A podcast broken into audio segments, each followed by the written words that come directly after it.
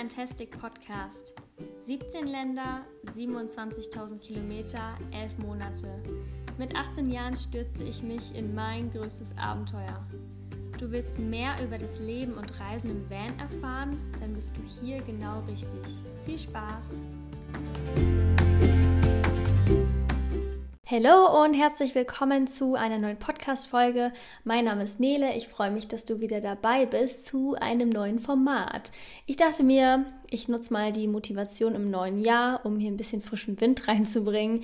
Ich fand es immer schon cool, irgendwie Interviews zu hören selbst und dachte mir, ja, vielleicht kann ich auch mal ein paar Leute interviewen. Und das hat bisher so semi gut geklappt, weil es bisher, glaube ich, drei Interviews nur gibt auf meinem Podcast. Und jetzt habe ich mir was Neues überlegt. Ähm, und zwar funktioniert das so, dass ich mir mehrere Personen ausgesucht habe, wo ich denke, dass die irgendwie eine Inspiration sein können. Natürlich alles irgendwie zum Thema Vanlife habe denen verschiedene Fragen gestellt. Also ein paar Fragen sind ähnlich, andere Fragen sind auch unterschiedlich. Und ähm, dann bekomme ich per Mail Sprachnachrichten sozusagen zugesandt mit den Antworten und werde das dann hier irgendwie zusammenschneiden. Pro Person gibt es eine Podcast-Folge und ich denke, wenn die ersten Folgen online sind, dann weißt du auch, was ich damit meine. Ich dachte mir, dass ich heute einfach mal selber mit den Fragen anfange, damit das ein bisschen verständlicher wird und ganz oft wünschen sich auch Leute nochmal so einen kleinen Rundumblick zu haben oder dass ich selbst auch mal interviewt werde. Das mache ich jetzt einfach heute so. Ist auch irgendwie komisch, sich selbst zu interviewen, aber ich glaube, das wird ganz gut funktionieren. Und deswegen würde ich sagen, geht's heute mal los. Ach so, eine kleine Sache noch, bevor ich es vergesse.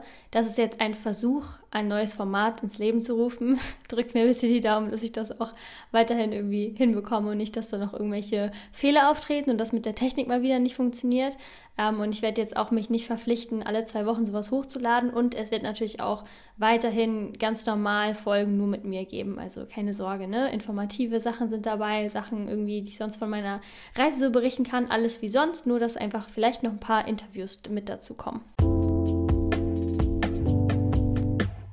Übrigens, wichtige Info für zwischendurch, falls hier irgendwelche Kaugeräusche im Hintergrund zu hören sein sollten, dann ist das meine Hündin, die hier neben mir liegt und versucht zu schlafen, während ich rede.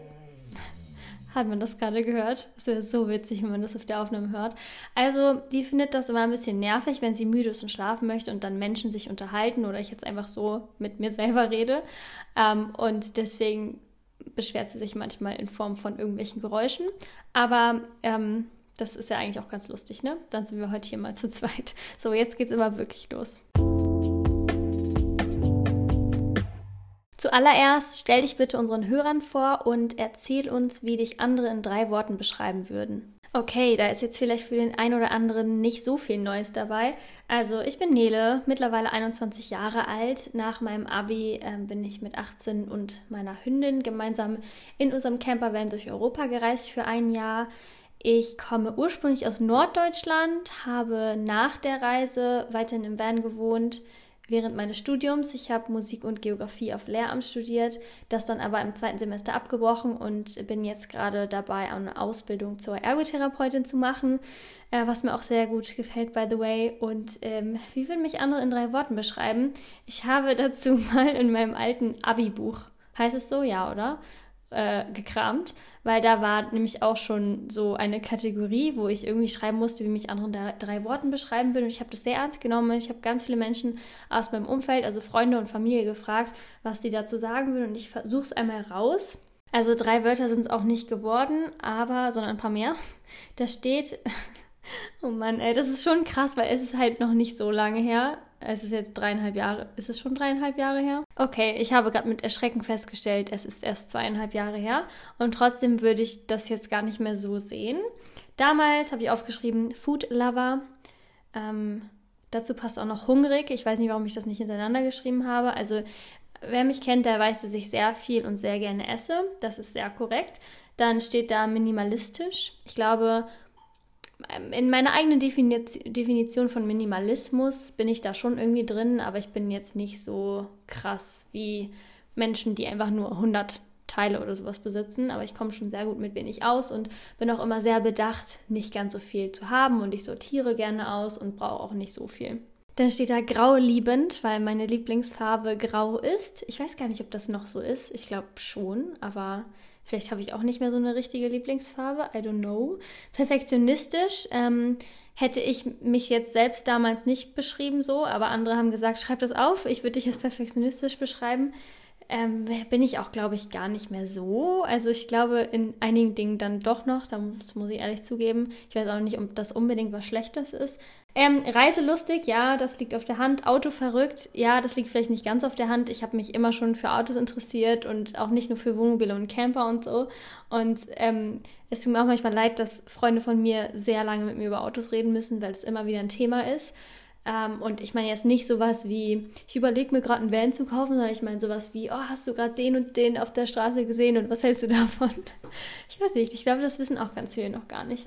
Ähm, ja, aber zum Glück habe ich auch ein paar Freunde, mit denen man da sehr viele Stunden drüber reden kann. Und das war's. Ja, heute, die Frage ist ja auch nicht, wie ich mich beschreiben würde, sondern andere, habe ich dann nochmal nachgefragt.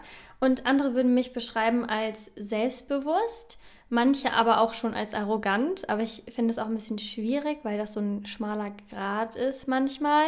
Ich verstehe auf jeden Fall, was die meinen. Und arrogant ist natürlich relativ negativ, aber ich glaube, das kann auch manchmal so rüberkommen. Dann ähm, wurde genannt, dass ich einfach anders bin aber so ein bisschen im positiven Sinne, was ich sehr gut finde, weil ich das eigentlich ganz cool finde, nicht so in Anführungszeichen wie der Durchschnitt oder so normal zu sein. Also da möchte ich mich auch wirklich von abgrenzen. Nein, ich weiß nicht. Ähm, ich finde tatsächlich, dass das ein Kompliment ist. Und das dritte Wort ist geizig oder sparsam. Ich kann verstehen, warum, warum Menschen mich so beschreiben würden, weil es einfach stimmt. Das ist auch schon seit langer Zeit so. Ähm, es ist jetzt nicht so, dass ich irgendwie billige Sachen kaufe. Ich achte da schon auf Qualität, aber ich kaufe einfach nicht so viel. Das ist, hängt auch wieder ein bisschen mit dem Minimalismus vielleicht zusammen. Und es ist auch schon so, dass ich aufs Geld schaue. Also bei einigen Sachen nicht so. Also bei Lebensmitteln gebe ich gerne mehr Geld aus und ich gehe auch gerne mal essen und sowas. Und auch für Auto, also wenn ich mir jetzt ein Auto kaufen würde, dann würde es mir nicht so wehtun, wie jetzt irgendwie für andere Dinge. Ach ja, hätte ich fast vergessen. Vielleicht kann ich noch ein bisschen was zu meiner Reisebegleitung sagen. Also meine Hündin hat mich begleitet. Die war zehn Monate alt, als ich sie bekommen habe. Das ist eine Malino-Hündin, also ein belgischer Schäferhund. Wir haben vor der Reise gemeinsam noch so eine Art Schutzhundausbildung zusammen gemacht. Keine vollständige, aber Teile davon. Und ich habe sie im Abi bekommen, habe dann auch einfach nicht mehr für die Schule gelernt, sondern einfach nur noch mich mit diesem Hund beschäftigt und versucht, die irgendwie ein bisschen zu erziehen. Und dann ging es los. Ähm, oder ging es los als die zehn Monate? Nee, ich habe sie mit zehn Monaten bekommen und drei Monate später, glaube ich, ging es los. Genau, und ähm, jetzt ist sie mittlerweile sogar schon dreieinhalb. Wodurch bist du aus Vanlife gekommen? Ja, ich glaube, das fing so vier Jahre vor meinem Abi an, dass ich irgendwie mir überlegt habe, was möchtest du denn nach der Schule machen? Ja, wäre ja ganz cool, erstmal nicht zu studieren. Du warst ja jetzt auch schon so lange in der Schule, möchtest vielleicht ein bisschen was von der Welt sehen. Ich dachte davor immer, dass ich vielleicht mal als Au pair ins Ausland gehe und dann habe ich mir aber überlegt, dass es vielleicht mehr meins ist, Europa anzuschauen mit irgendeinem Auto, wo ich dann auch also was heißt mit einem Auto? Ähm, mit einem Wohnwagen, dachte ich, wo ich mein Bett und eine Küche dabei habe. Und dann hat sich das aber irgendwie so mit der Zeit ergeben, dass ich das gerne mit einem Van machen würde, obwohl ich echt nicht wusste, dass es sowas wie Vanlife gibt oder auch eine Community. Ich meine, damals war es auch noch nicht so groß, aber es war schon existent und ich wusste es einfach nicht. Ziemlich krass. Hört man die ganzen Hunde, die hier gerade in der Nachbarschaft bellen? Das ist ja super nervig. naja, okay. Auf jeden Fall war das, ähm, ja, bin ich mit 14 auf die Idee gekommen, habe das dann mit 18 umgesetzt und wollte ursprünglich einfach nur ein bisschen was von Europa sehen und mal was anderes machen und vor allem wollte ich das auch gerne alleine machen und dann hat sich das auch einfach so angeboten mit einem Campervan, weil ich nicht auf öffentliche Verkehrsmittel angewiesen war und dadurch sehr flexibel und auch nicht darauf angewiesen war, jetzt immer einen Hostel oder so zu buchen. Und auch mit Hund ist es irgendwie ein sehr entspanntes Reisen. Erzähl uns ein bisschen was zu deinem Fahrzeug und wodurch hebt es sich von anderen ab? Ja, erstmal ganz wichtig zu sagen, ich habe das Auto nicht mehr. Ich habe es in Corona-Zeiten verkauft, weil ich eigentlich den Plan hatte, ein neues Auto, also kein neues, sondern einen, leeren Kastenwagen zu kaufen, einen gebrauchten, das dann auszubauen und wieder Vollzeit auch in Deutschland zu wohnen, weil mir das ganz gut gefallen hat. Ähm, es ist aber alles ein bisschen anders gekommen. Ich habe kein Auto gefunden. Ich musste mich nach Alternativen umschauen, bin in eine Wohnung eingezogen, was mir nicht so gefallen hat. Darauf habe ich, daraufhin habe ich sie gekündigt und dann habe ich eine andere Alternative gefunden, die mir tatsächlich äh, ganz gut gefällt. Deswegen ähm, bin ich nicht mehr ganz so drastisch auf der Suche nach einem Auto. Ich habe aber jetzt, ähm, ich glaube, am letzten Tag in 2020 müsste das gewesen sein oder am vorletzten, weiß ich nicht so genau, ähm, wollte ich eigentlich ein Auto anschauen, einen Sprinter, den ich gefunden habe, der auch ganz gut, glaube ich, gepasst hätte. Allerdings war das am anderen Ende von Deutschland und das hat mich ein bisschen abgehalten. Und dann habe ich ähm, die Info bekommen, dass das Auto in der Zwischenzeit leider gekauft wurde und nicht mehr da ist.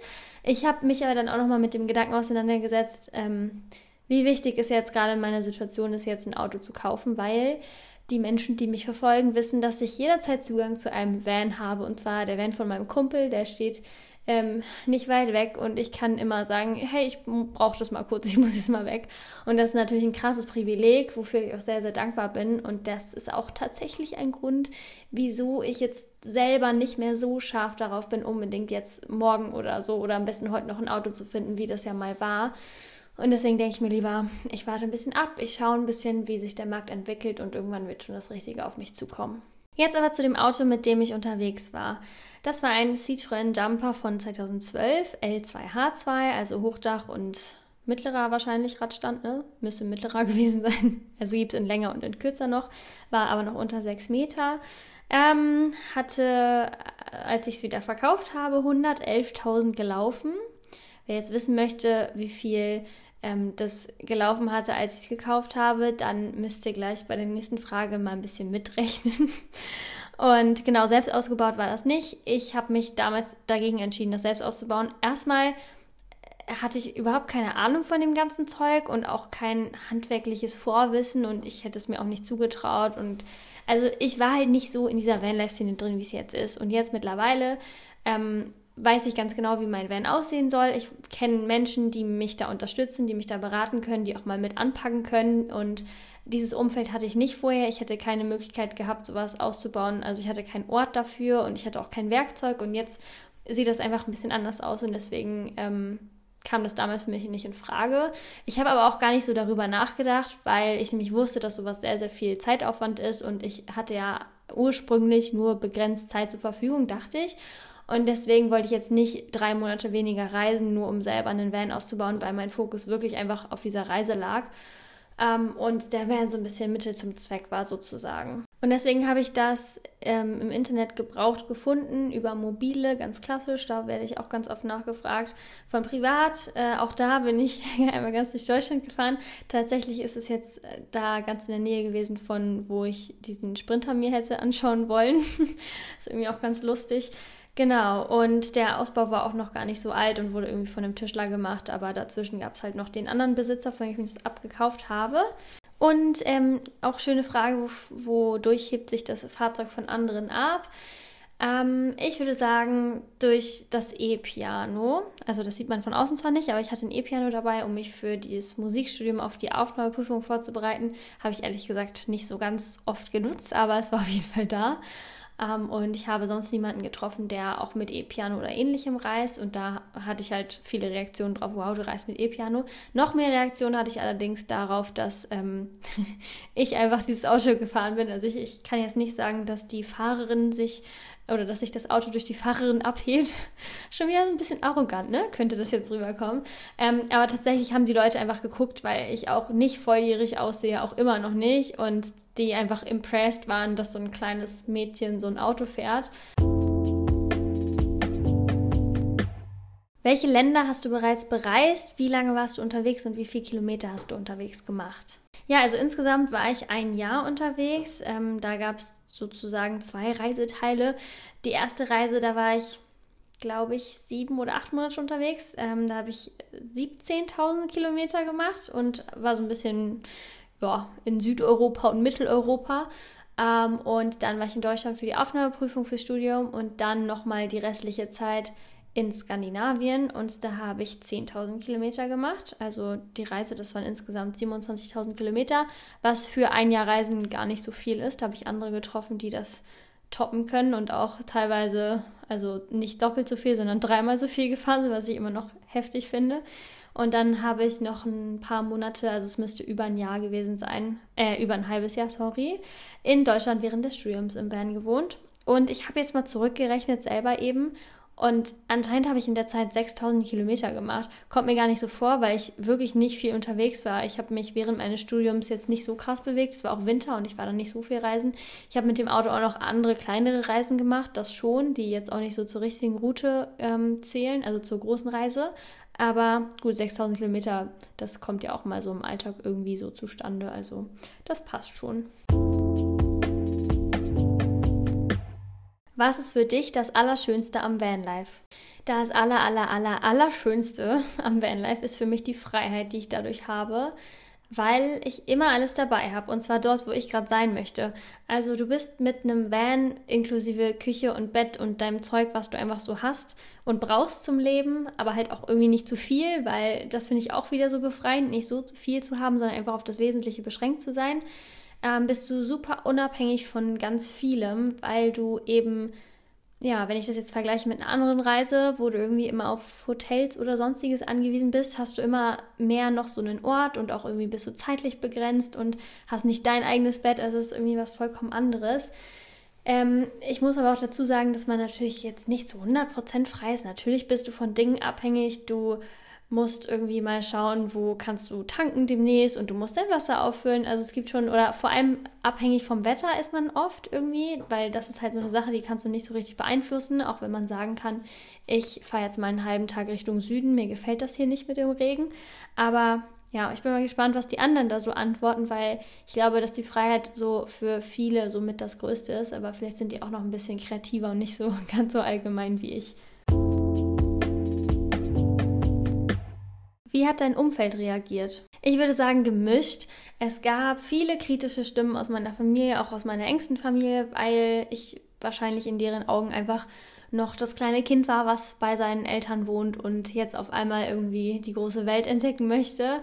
Ich denke, dass wenn ich diesen Entschluss ein paar Jahre später gefasst hätte, wo ich schon auch selber auf eigenen Beinen äh, stehe und irgendwie schon mein eigenes Leben habe und nicht mehr zu Hause wohne, dass es wahrscheinlich nochmal ein bisschen was anderes gewesen wäre. Aber ich glaube, auch selbst da wären kritische Stimmen gewesen, was einfach daran lag, weil ich das unbedingt alleine machen wollte. Hätte ich gesagt, es kommt eine Freundin mit oder so, dann wäre das wahrscheinlich nur noch halb so schlimm gewesen.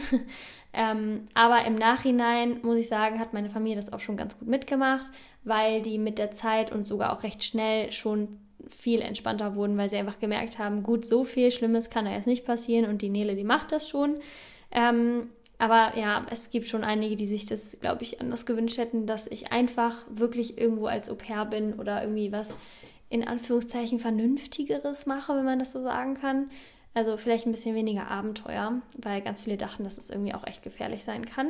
Ähm, und dann gab es aber auch andere Stimmen, auch aus meiner Familie, die das super fanden, die gesagt haben, mach das auf jeden Fall, du wirst dich auch persönlich dadurch entwickeln und das ist auch tatsächlich so geschehen. Ich glaube aber, dass niemand gedacht hätte, wie viel mir selbst das bringt, diese Reise. Also glaube ich nicht, dass es jemand so vorher einschätzen konnte. Hätte ich ja auch selber nicht gedacht, wie sehr man sich dann doch durch sowas entwickeln kann. Und aus meinem Freundeskreis waren eigentlich vor allem neutrale Stimmen da.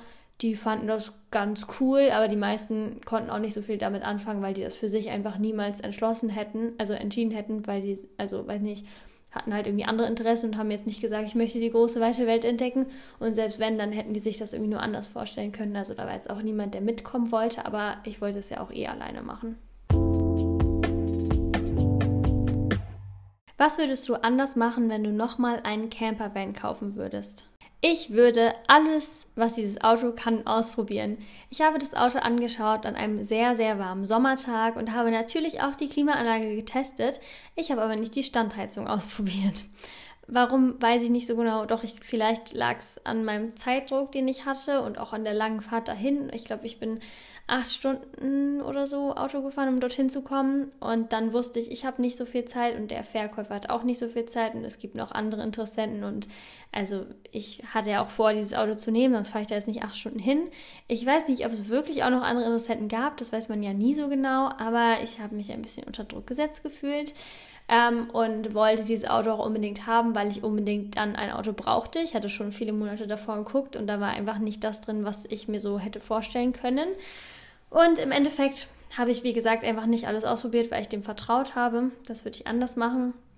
Und ich würde vor allem, das ist mein größtes Learning, ähm, achten, wie das Auto so isoliert ist oder ob das Auto isoliert ist. Und deswegen würde ich auch bei meinem eigenen Van-Ausbau schauen, dass das echt, also dass möglichst viel isoliert wird, möglichst keine Kältebrücken da sind und jetzt auch nicht irgendwie so mit, also ich meine, Isolierung ist Isolierung, aber da kann man zu dich ja dann auch noch entscheiden, wie dick die Isolierung ist und ich würde da definitiv ein bisschen mehr Geld für ausgeben, weil ich da einfach daraus gelernt habe, dass wenn man da auch im Winter drin wohnen möchte, in Deutschland oder sonst wo, das schon sehr viel Sinn ergibt.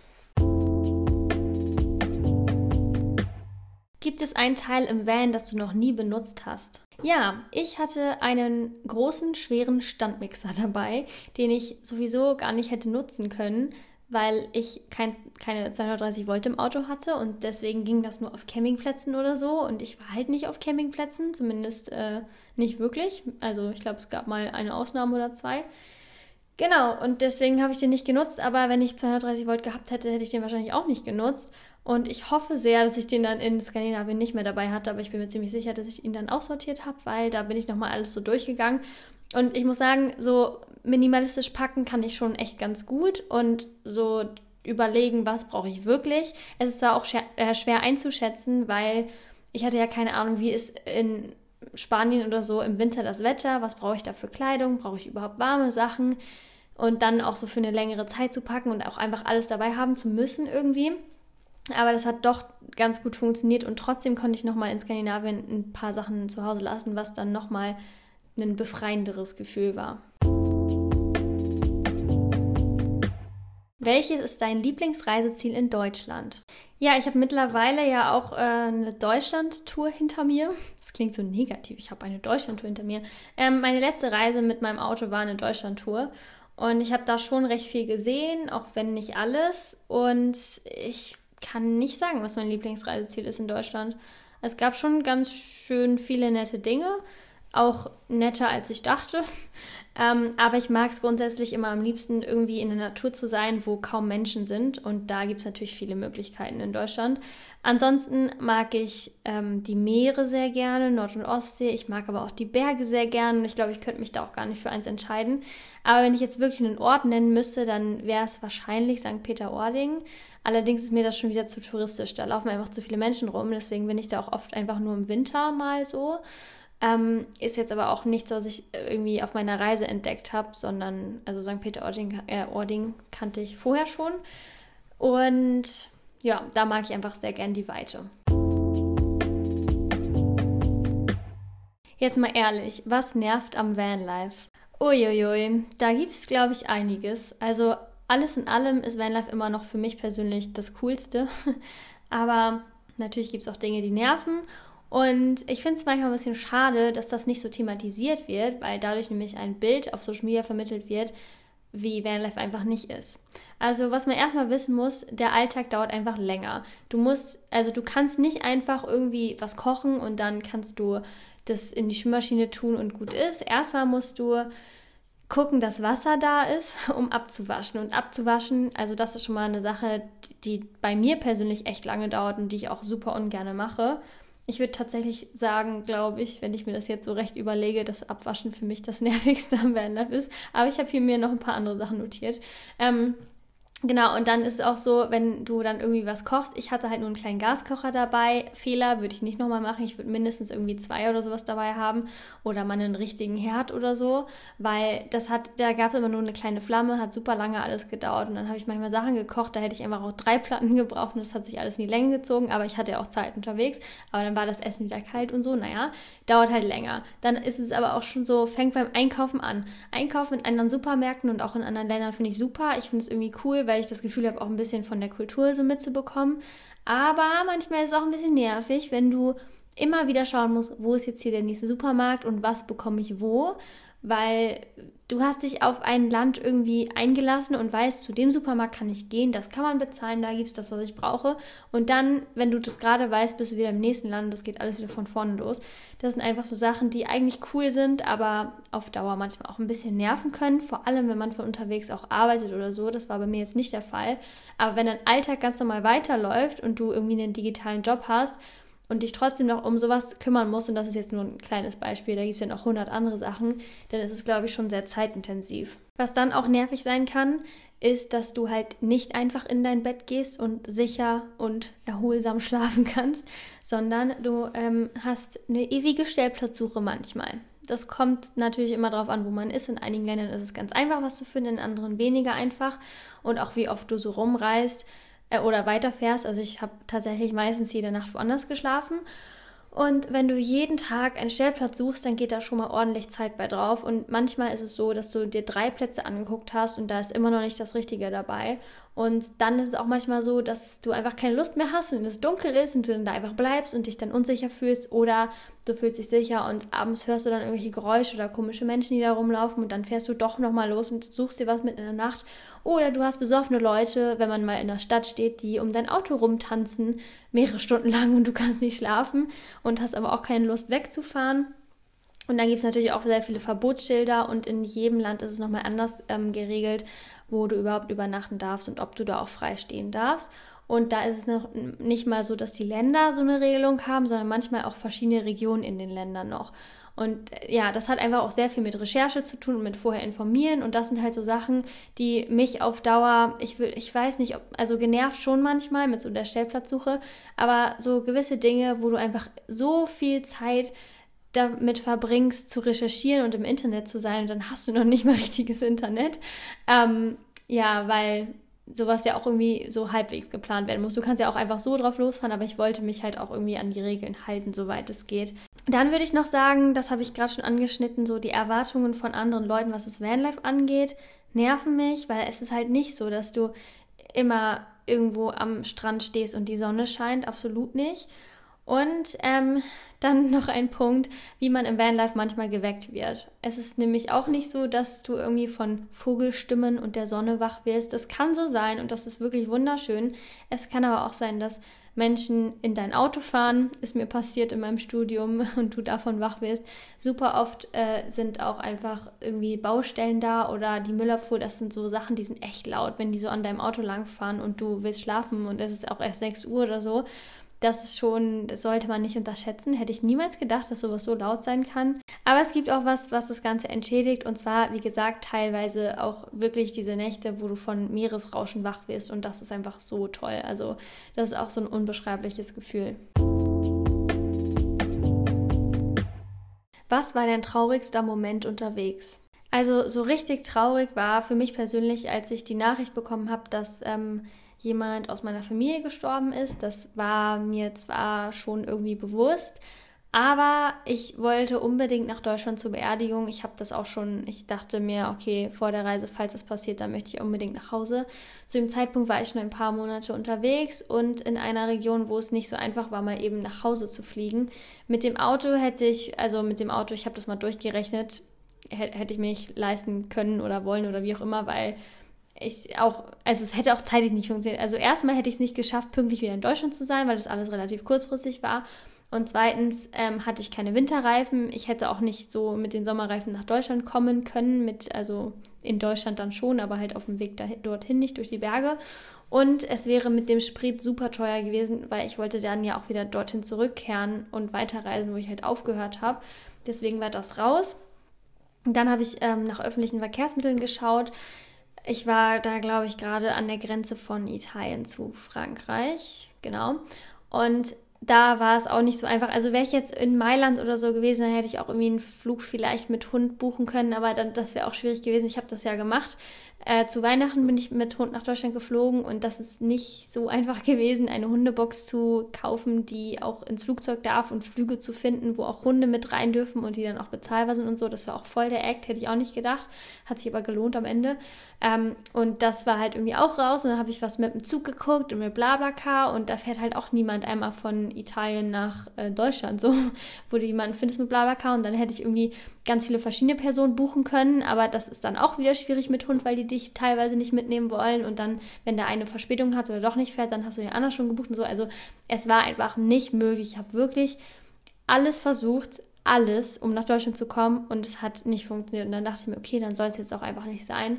Da war ich aber schon sehr traurig. Und dann gab es noch einen anderen Moment, ähm, da ist die Hündin gestorben oder wurde eingeschläfert, ähm, mit der ich so aufgewachsen bin. Mein Hund beschwert sich.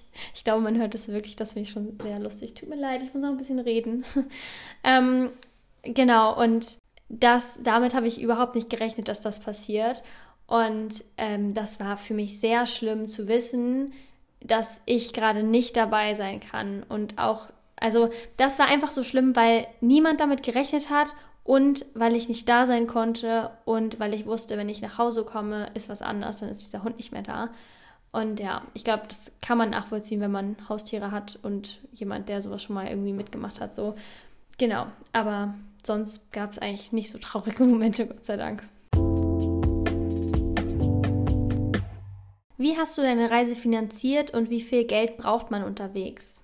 Ich wusste ja schon recht früh, dass ich diese Reise machen möchte und deswegen habe ich seit diesem Zeitpunkt mit 14 eigentlich immer mir zu Weihnachten zum Geburtstag Geld gewünscht. Ich habe ähm, während der Oberstufe gearbeitet, um das alles zurückzulegen für die Reise. Und ich hatte auch sonst schon Erspartes, weil wir haben ja gelernt, ich bin ein geiziger Mensch, der ähm, viel Spaß am Sparen hat. Und ich hatte auch sonst irgendwie nie das Bedürfnis, mir teure Sachen oder so zu kaufen. Und deswegen habe ich immer alles zurückgelegt, auch schon bevor ich den Plan hatte, das zu machen mit der Reise. Ähm, zusätzlich haben mich aber auch meine Eltern finanziell unterstützt. Und so musste ich unterwegs nicht arbeiten, was ich super fand, weil ich mich so wirklich zu 100% auf diese Reise fokussieren konnte und auch in dieser Zeit einfach mehr sehen konnte. Also ich glaube, wenn du so eine Reise machst und auch noch arbeitest, dann brauchst du ja einfach viel länger, um dir auch einfach so genau das alles an, anzuschauen, wie ich das machen konnte. Und das war natürlich eine sehr, sehr privilegierte Situation, die einfach auch nicht hätte besser sein können. Ich muss aber auch sagen, dass viele Menschen denken, dass das so ultra teuer ist so zu reisen und da muss ich euch enttäuschen. Also natürlich, so ein Auto anzuschaffen ist natürlich schon mal erstmal ein Batzen Geld. Aber da kommt es auch immer drauf an, was man, also ja, wenn du jetzt irgendwie 2000 Euro zur Verfügung hast, dann ist es schon schwierig, sehr, sehr schwierig. Aber auch da gibt es Leute, die sich irgendwie ein Auto kaufen für 2000 Euro und ganz kreativ sind und auch ein bisschen Ahnung von Autos haben und das unterwegs reparieren und keine Ahnung im Auto wohnen oder so. Das ist dann jetzt nicht so das klassische Vanlife, aber ich habe wirklich viele Menschen kennengelernt, die das Beste aus ihrer Situation gemacht haben, egal ob das jetzt eine schwierige finanzielle Situation war oder was auch immer. Und ich habe unterwegs einfach gelernt, dass es möglich ist. Du musst es wollen und du musst ein bisschen kreativ sein, aber es ist schon irgendwie möglich. Deswegen würde ich jetzt nicht sagen, dass äh, sowas an was finan an einer finanziellen Situation scheitern sollte wenn du auch bereit bist, dafür was zu tun und auch einfach vielleicht ein bisschen weniger Ansprüche hast, weil wenn ich dieses Geld nicht gehabt hätte vor meiner Reise, dann hätte ich vermutlich gesagt, okay, ich arbeite jetzt erstmal ein halbes Jahr oder ein Jahr oder wie lange auch immer und dann gucke ich, wie weit ich mit dem Geld komme. Genau, zurück zu den Kosten, die ich so im Monat brauchte. Das waren ungefähr 700 Euro im Durchschnitt, aber das kann man auch so gar nicht pauschalisieren, weil jedes Land einfach unterschiedlich teuer ist und es sehr davon abhängt, wie viele Kilometer man im Monat macht. Ich habe in Spanien nicht so viele Kilometer gemacht und Spanien ist auch eher günstiger, aber jetzt auch nicht, nicht bedeutend günstiger als Deutschland. Also so Lebensmittel und Sprit und so ist schon relativ vergleichbar, fand ich. Wohingegen Norwegen natürlich sehr teuer ist und in Norwegen ne, ist ein großes Land. Ich hatte nicht mehr so viel Zeit. Ich war einen Monat da und bin bis zu den Lofoten gekommen, habe ich auch mehr Kilometer gemacht. Und ähm, da bin ich dann nicht mehr mit 700 Euro ausgekommen, wobei in Spanien war es halt weniger, da waren es auch mal 500 und ähm, in Norwegen waren es dann auch mal 1000. Und diese 700, das ist einfach der Durchschnitt der Reise. Ich habe das immer alles sehr akribisch aufgeschrieben, wobei da so Reparaturkosten nicht dabei sind und Steuern und Versicherung auch nicht. Ähm, dafür aber alles andere, also Lebensmittel, Diesel, Stellplatzkosten hatte ich nicht so, weil ich eigentlich immer kostenlos stand. Ähm, für den Hund Tierarztkosten hatte ich relativ, also nicht relativ viel, also es war nicht super viel an Tierarztkosten in Summe, aber es waren häufiger mal kleinere Sachen. Hundefutter, genau sowas. Habe bestimmt jetzt noch ganz vieles vergessen. Was ist dein ultimativer Vanlife-Hack? Ich kann empfehlen, für die Menschen, die in der kälteren Jahreszeit unterwegs sind oder auch mit einer schlechten Isolierung oder keiner Heizung reisen, ähm, abends die Klamotten, die man am nächsten Tag anziehen möchte, mit in den Schlafsack zu nehmen. Das habe ich auch diesen Winter so gemacht. Ich habe ja eine kurze Zeit noch im Van verbracht, nicht in meinem eigenen, aber in dem, den ich mir ausleihen konnte. Und ähm, ich war einfach ein bisschen zu faul, die Heizung zu nutzen. Und ein Auto kann sehr schnell auskühlen. Und da ist es einfach so, dass es morgens wirklich das Schlimmste ist, aufzustehen. Also ich rede jetzt auch von Temperaturen, wo man nicht mehr mit einer normalen Decke klarkommt, sondern wirklich schon einen Winterschlafsack braucht. Und es ist einfach so schlimm, sich zu überwinden, morgens aufzustehen, weil es ist so kalt und dann sind die Klamotten noch kalt. Aber das ist eine Sache, die es sehr viel angenehmer macht. Wohin soll es als nächstes gehen? Ich habe geplant, in Anführungszeichen, wie das so ist mit der Planung aktuell, ne? Man weiß ja nie, ob das dann auch passt. Im Sommer in Norwegen zu sein. Norwegen ist mein Lieblingsland. Ähm, eigentlich bin ich jemand, der eher so dorthin möchte, wo ich noch nicht war. Aber Norwegen hat es mir einfach angetan. Ich habe ein bisschen Norwegen-Sehnsucht tatsächlich. Und deswegen wäre es sehr schön, wenn das irgendwie klappt. Aber wenn nicht, dann nicht. Und dann suche ich mir irgendwas Nettes anderes raus. Ähm, aber erstmal verfolge ich diesen Plan. Und davor wird es sicherlich noch kleinere spontane Roadtrips geben, was dem Van zu schulden ist, den ich ja hier jederzeit nutzen kann. Und auch der Zeit zu schulden ist, die ich dann mal irgendwie mir freischaufeln kann, weil sobald ich irgendwie so drei Tage am Stück oder mehr frei habe, bin ich eigentlich weg. Ja, und ich hatte jetzt auch tatsächlich die Idee im Homeoffice, ich habe den ganzen Januar Homeoffice, nochmal wegzufahren und von unterwegs dann zu arbeiten, in Anführungszeichen. Also ich mache ja eine Ausbildung. Ähm, ich weiß noch nicht, ob ich das tatsächlich mache, aber ich glaube, die Chancen stehen ganz gut. Da muss ich nur schauen, dass das dann auch mit der Internetverbindung hinhaut. Welche Learnings konntest du unterwegs machen? Ich habe ganz viel gelernt. Ich habe vor allem mich selbst kennengelernt und ich dachte davor schon, dass ich mit mir im Reinen bin und mich kenne und so. Ich habe kennengelernt, wo meine Grenzen sind und dass diese Grenzen, ähm, also dass es diese Grenzen gibt und dass die aber äh, äh also weiter von mir weg sind, als ich dachte, kann man das so sagen. Ähm, und dass ich einfach wirklich fast alles ganz alleine schaffen kann. Also ich denke gerade an viele Sachen, die ich nicht ganz alleine schaffe. Nein, ich meine jetzt nicht sowas wie drei Tonnen Beton hochheben oder so. Ich bin schon echt ein schwacher Mensch. Ich brauche immer Hilfe, wenn es um irgendwelche schweren Sachen geht, die man so schleppen muss. Und manchmal scheitere ich auch dabei, irgendwie ein Marmeladenglas aufzumachen oder eine Flasche Wasser. Manchmal. Aber ich bin schon besser geworden. Nee, jetzt mal ohne Spaß. Also, ich habe gelernt, dass ich auch in schwierigen Zeiten super gut mit mir alleine klarkomme und da auch vor allem alleine wieder rauskomme und dass man doch so sich selbst ziemlich viel zutrauen kann. Was würdest du jemandem raten, der auch reisen will, sich aber noch nicht traut? Ich frage immer die Menschen, die mir so schreiben, ja, ich würde es voll gern machen, aber dann frage ich immer, was ist das Schlimmste, was passieren könnte? Und das frage ich mich auch selbst im Alltag ganz oft, wenn ich irgendwie zweifle, ob ich das jetzt wirklich machen möchte, ob ich mir das zutraue. Ganz ehrlich, was ist das Schlimmste? Was kann passieren? Dann frage ich mich manchmal noch, ob ich es später bereuen würde, das nicht getan zu haben. Also das kann ich jetzt nicht nur auf so eine Reise beziehen, sondern auch auf andere Dinge. Und auch, wie sich das anfühlen würde, wenn ich jetzt wirklich mir eigentlich wünschen würde, so eine Reise zu machen, aber vielleicht so viele Sorgen und Ängste habe, vielleicht auch in Bezug aufs Alleinereisen, dass ich es doch nicht mache, dann versuche ich mich in mich selbst hineinzuversetzen und zu überlegen, was ist in ein paar Jahren oder Jahrzehnten oder wie auch immer, wie ist das Gefühl, das nicht gemacht zu haben? Und das ist meistens ziemlich kacke. Und dann denke ich mir so, jo, dann versuch's doch einfach. Weil, was ist das Schlimmste, was passieren kann? Da wären wir wieder bei der ersten Frage.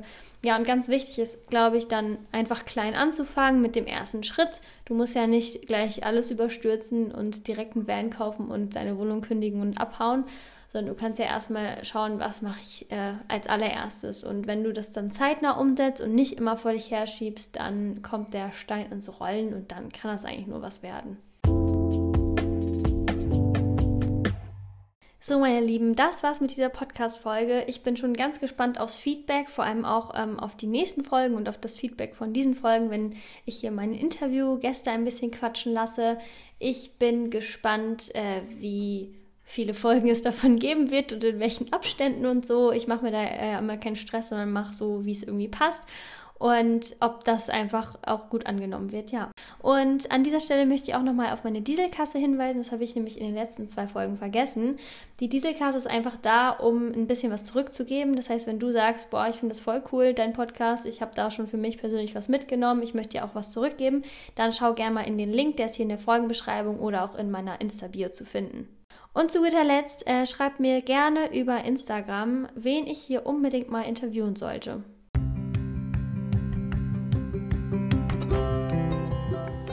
Hinterlasse gerne eine Rezension und empfehle diesen Podcast weiter. Außerdem freue ich mich über dein Feedback oder Fragen per Direct Message auf Instagram unter This is Fantastic. Das war's für heute. Hab einen fantastischen Tag. Bye bye und bis zum nächsten Mal. Deine Nele.